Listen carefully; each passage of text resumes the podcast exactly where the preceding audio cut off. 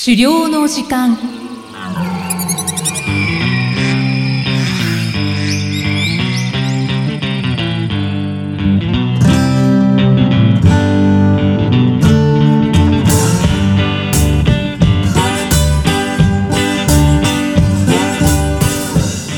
こんにちは、漁師の藤井久人です。こんにちは進行役の生きみえです。この番組では狩猟に関する様々なトピックをお話ししています藤井さん今回もよろしくお願いいたしますよろしくお願いします。さて今回は単独忍び猟についてのお話ですねはい。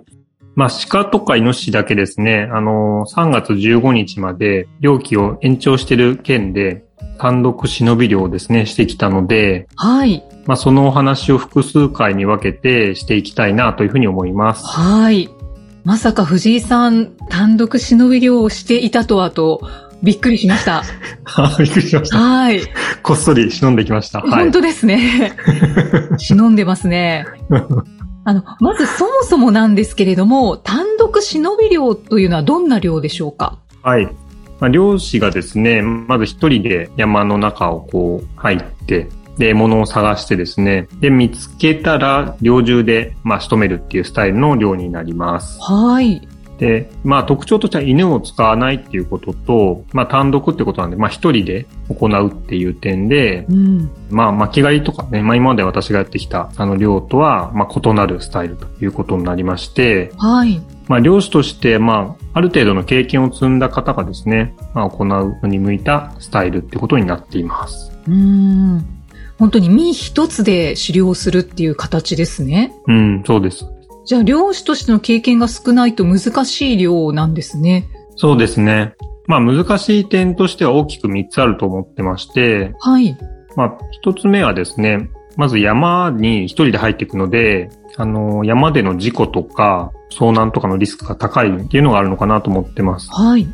で、登山に慣れてる人でもですね、まあ登山道とか林道を外れて、まあ森林の中とかですね、藪の中に入っていくってことはほとんどないと思うんですけれども、うんうんうん。まあ狩猟ではですね、まあ登山道とか林道を外れて、まあ人気の少ない山域に入っていって、で、動物の痕跡を探し回るっていうのが普通なので、うん、はい。で、まあ一人ですとこう注意しててもですね、こう迷ってしまったりとか、まあ道がないとこですからね、そうですよね。うん。で、足元がこう悪い場所も当然ありますから、まあ、転倒とか滑落とかですね。まあ、そういったトラブルも起きやすいんじゃないかなと思うんですよね。うーん、確かにリスクが高いですね。うん。で、二つ目は、まず、まあ、捕獲することがそもそも難しいっていうことがまずありますと。ああ。で、こう、山の中、まあ、広いので、まあ、どこに動物たちがいるのかなっていうのをですね、人間一人の近くだけで、まあ、探し出すっていうのはやっぱり大変なことですし、うーん。まあ、少なくともその地域に生息している動物たちの、まあ、様子っていうのをですね、まあ、事前に把握していて、まあ、それに基づいて狩猟を進めていくっていうことになるのかなと思ってます。うんうん。はい。まあ、動物たちの方も常にこう身の危険を注意しながら、まあ、生活しているわけですから、まあ、仮にこう居場所が分かってですね、近づいていったとしても、はい。やっぱり物音しちゃったりとかすれば逃げちゃうでしょうし、あと風向きによっては匂いをこう感知されてですね。まあ、逃げちゃったりってこともありますので、まあそういうのに注意しながら、こう、猟銃の射程内まで近づくっていうのは、まあ難しいことだというふうに聞いてます。うーん。難しそうですね。で、三つ目は、まあ捕獲した後、まあ無事取れたとしてもですね、まあその後の解体処理ですね。まあそれは取れたものの大きさによってだいぶ違うのかもしれないんですけども、はい。まあ、もし仮にあの、体重が50キロの、まあ、鹿取れましたってなったとして、で、それをこう、的確にこう、解体処理できなければですね、すぐに死んでから肉が傷んでってしまいますから、あうん。まあ、結局食べれないみたいなことになっちゃうんですよね。あ。はい、はい。うん。で、当然水道とかの設備もない環境になりますし、まあ、道具は、こう、ザックでこう持ち運べる範囲のものっていうことになりますから、はい。まあそういう限られた条件の中で、あの、日が暮れる前に、下山できる時間内で作業を終えていくというのは、まあやっぱり、まあどの辺までこう解体するかっていう見込みとかも含めてですね、はい。やっぱりある程度の技量というか経験がないと難しいんだろうなというふうに思ってます。うん今のお話を聞くと、うん、ものすごく難易度が高そうですね。そうですね。うん。すべて一人でするっていうことですもんね。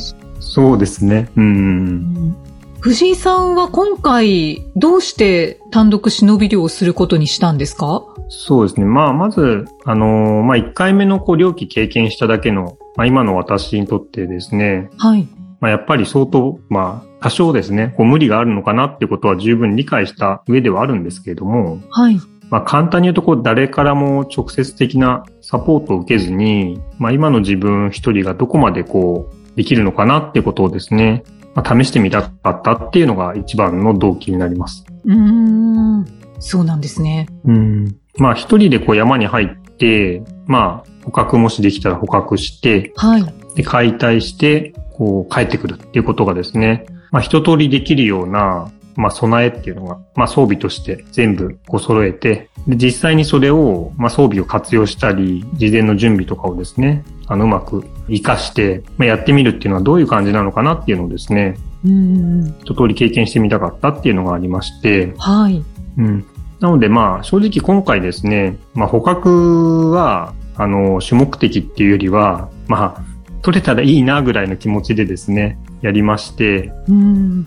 うん。まあ今まで自分がこう得てきた知識とか、あと、まあ当日に向けてですね、あの、した準備がどの程度通用するのかっていうのを、まあ、確認したいなっていう、それを目的に、はい、やってみたって感じですね。ああ。じゃあ、自分が今、どのぐらいのレベルなのかを知りたかったみたいな感じでしょうか、うん、そうですね。はいはい。はい。まあ、やはりこう最初から完璧にできるとは思えないんですけれども、はい。まあ、曲がりなりにも一回それやってみると、まあ、次の料金に向けて、まあ、準備するっていう時にですね、まあ、一回こういう風になったという経験に基づいていろんな判断とか準備ができると思ったんで、まあ、内容とか質がいろいろ変わってくるのかなっていう気もすごくしてまして。うんうん。はい。うん。で、ちなみに今回行った地域は、あの、鹿がたくさんいるっていうふうにですね、まあ、実はその、私の親戚から聞いていまして。あ、はい。で、一回その猟期前にですね、下見をしてたんですね。そうなんですね。うん。で、その時は実は鹿にも遭遇私してまして、へうん。まあもちろんその時は猟期じゃないので、あの全然捕獲なんてできないんですけど、はい。うん。まあ狩猟者登録も、なので、その後その件でしまして。はい。ただちょっと一緒に行くタイミングとか、一緒に行ける人っていうのがいなくてですね、うん、結局この最後の最後まで行けずにいたんですけれども、はい。ただまあ、巻き狩りの経験もそれなりに、まあ、それなりにって言ってもちょっとね、そんなに数いけてないっちゃいけてないんですけど、うん、まあある程度自分が予定してたぐらいのレベルではいけたので、はい。うん、であれば、最後の最後に全然いけてないところ、一回チャレンジしてみようかなっていうのもあってですね。うん。うん。まあそういうのも、まあちょっとせっかく登録したらいけないっていうのは本当にもったいないなっていうのもちょっと正直あったなとは思います。はい。ああ、そういうことで、まあ今回、うん、単独忍び漁になったっていう経緯もあるんですかね？そうですね。うん。だからなんか単独忍び漁をすごくしたいと思って目指してたっていうことではないんですけれども。はい。まあいろいろなこれまでの、なんていうか経緯を踏まえて、まあ今できるのはこの場所に単独忍び漁に行くってことはできそうだなっていうところが結論出たので、まあやってみたっていう感じですね。うん。だけど、チャレンジあるのみですよね。そうですね。はい。うん。じゃあ、単独忍び漁をしてみて、どうだったかっていうのが気になるところなんですけれども、はい。これは次回の話でしょうかそうですね。はい。だいぶ長い話になるかなと思うので、まあ、次回、まあ、どんな準備をしたかっていうお話をしたいなというふうに思います。あ、わかりました。次回は準備の話ですね。そうですね。はい。楽しみにしています。はい。藤井さん、今回もありがとうございました。ありがとうございました。